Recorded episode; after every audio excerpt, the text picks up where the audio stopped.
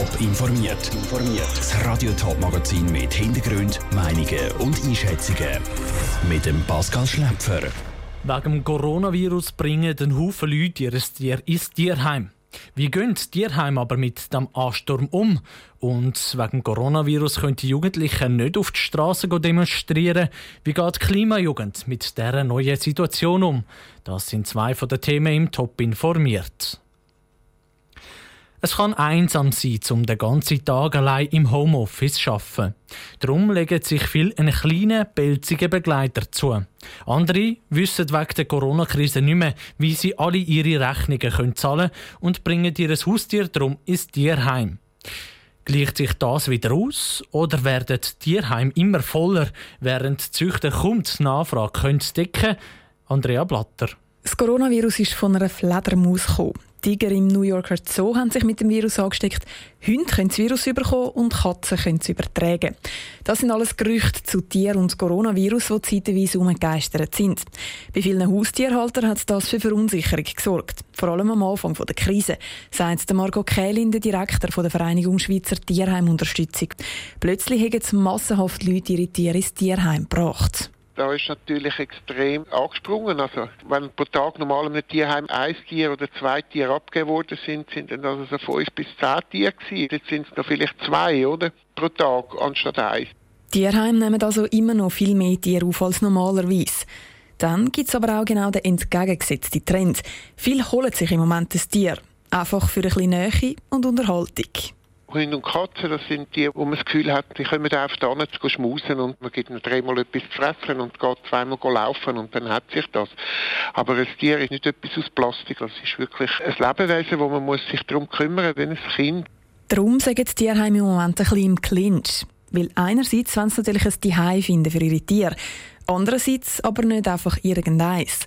Und genau das stoße bei vielen Leuten dann auf wenig Verständnis, sagt Marco Kählin. Das heisst, ja, da haben sie Tiere im Tierheim und wollen es rausgeben und dann gehen sie es nicht. Nein, das muss man wirklich prüfen, wo ein Tier rankommt und dann gehen sie es halt nicht raus und behalten es lieber, weil das ist für das Tier besser, wie wenn sie es weggehen und vier, fünf Wochen später kommt das wieder in ein anderes Tierheim zurück.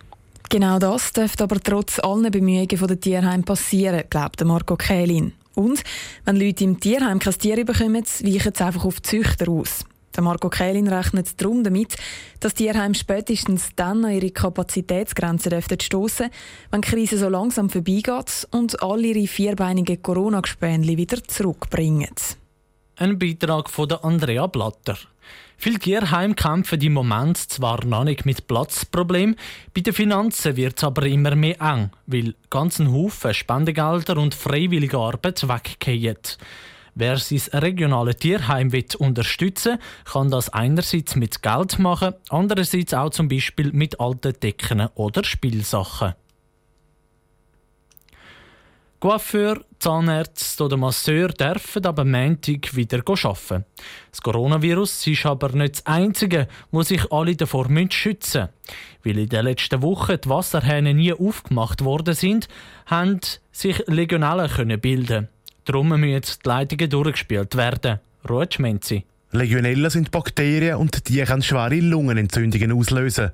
Die Bakterien bilden sich, wenn das Wasser lang in der gleichen Leitung steht.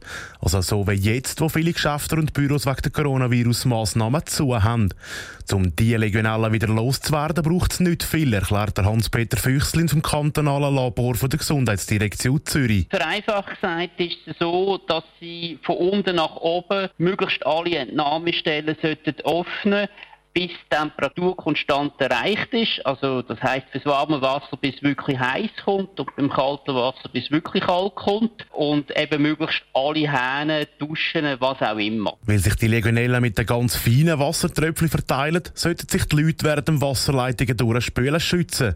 Nur ein bisschen auf die Seite stehen lange nämlich nicht. Ich würde jetzt vorschlagen, weil ja gerade die Hygienemasken, die sind jetzt überall käuflich und man weiß, wie man sie muss anlegen muss. Man könnte zum Beispiel so eine Hygienemaske tragen. Wir können den Raum verlassen. Die Wasserleitungen durchspülen empfiehlt sich aber nur für die, die am Montag wieder im Büro sind oder ihr Geschäft wieder auftun. Bei allen anderen, die noch nicht dürfen auftun, langt es, wenn es bei ihnen so weit ist. Sollte jemand aber auch nach dem Spülen noch Bedenken haben wegen der Legionellen, kann ein mikrobakteriellen Test machen lassen. Also in dem Sinne ist das einfach die Kontrolle, ob es Legionelle im System drin hat oder nicht. Und wenn man einfach Hinweis hat, dass das Wasser halt nicht genügend heiß ist oder dass es rohrrostig ist, dann würden wir sicher empfehlen, dass man äh, so eine legionelle Kontrolle macht. Das heisst, dass ein Privatlabor muss aufgeboten werden. Das nimmt eine Warm- und Kaltwasserprobe und untersucht die auf die Legionellen. Der Beitrag von Rutsch Menzi. Die legionellen Bakterien sind aber das Einzige, wo sich über das Wasser überträgt. Also Angst, sich über das Wasser auch mit dem Coronavirus anstecken, muss niemand haben. Auch die Klimajugend muss sich in den Zeiten der Corona-Krise neu erfinden. Die wöchentlichen Demos unter dem Namen Fridays for Future können aktuell nicht stattfinden. Unsere Nachwuchsgeneration hockt darum aber nicht aufs Maul. Wie viele schwenken auch sie aufs Internet? Heute findet in der Schweiz der allererste Online-Klimastreik statt. Wie das der virtuelle Streik aussieht, im Beitrag von Sabrina Zwicker. Momentan können die jungen Klimaaktivisten ihre Parolen nicht auf den Strassen umschreien. Normalerweise heben sie in diesem Moment auch ihre Plakate mit Schlagwörtern in die Luft und hoffen auf Blick der Passanten oder auf den Fokus der Kameralinsen von Medien. Mit dem Stillstand steht aber der Klimawandel nicht still. Die 17-jährige Klimaaktivistin vom Verein Klimastreik, Lena Bühler, erzählt, wie das Programm vom Online-Klimastreik aussieht. Am Morgen hat es angefangen mit Yoga machen, dann tun wir gemeinsam Trans bemalen, bis zu Diskussionsrunden und Bildungswebinare. Und so kann man eigentlich den ganzen Tag, so, wie man sich halt am liebsten das Programm macht, aussuchen, denen. Das Rahmenprogramm beinhaltet auch Diskussionen über die Wirtschaft oder zum Thema gehörige Film. Die Wirkung von einem klassischen Streik wollen sie vor allem mit dem Posten von Fotos der Teilnehmer mit ihren Plakaten erzielen. Streik bezieht sich natürlich vor allem auf das im, im Internet präsent sein, weil wir das jetzt nicht auf der Straße sein können. Und ich glaube, es ist wichtig, dass wir im Moment die Zeit nutzen auch für andere Sachen, für dass wir wie auch stärker, vernetzter aus der Klimakrise wieder rauskommen, dass neue Leute dabei sind. Wenn die Klimastreikenden jetzt aber alle Internetserver einheizen, ist das ja auch nicht unbedingt klimafreundlich. Die Lena Bühler vom Klimastreik versucht sich zu erklären. Internet ist etwas, was wir als Bewegung halt brauchen, um uns zu vernetzen. Es kann auch eine Chance sein, eigentlich, dass man eben weite Distanzen nicht mehr wirklich zurücklegen muss, weil man sich digital kann treffen kann. Und von dem her ist das etwas, wo wir sagen, das nehmen wir in Kauf. Und wenn man die Chancen davor erkennt, kann das eigentlich auch CO2 einsparen. Natürlich möchten sie in Zukunft wieder an der frischen Luft streiken. Der Weg übers Internet hat aber auch schon ganz viele neue Ideen aufgebracht. Die möchte die Klimajugend in der nächsten Zeit vor allem übers Internet umsetzen.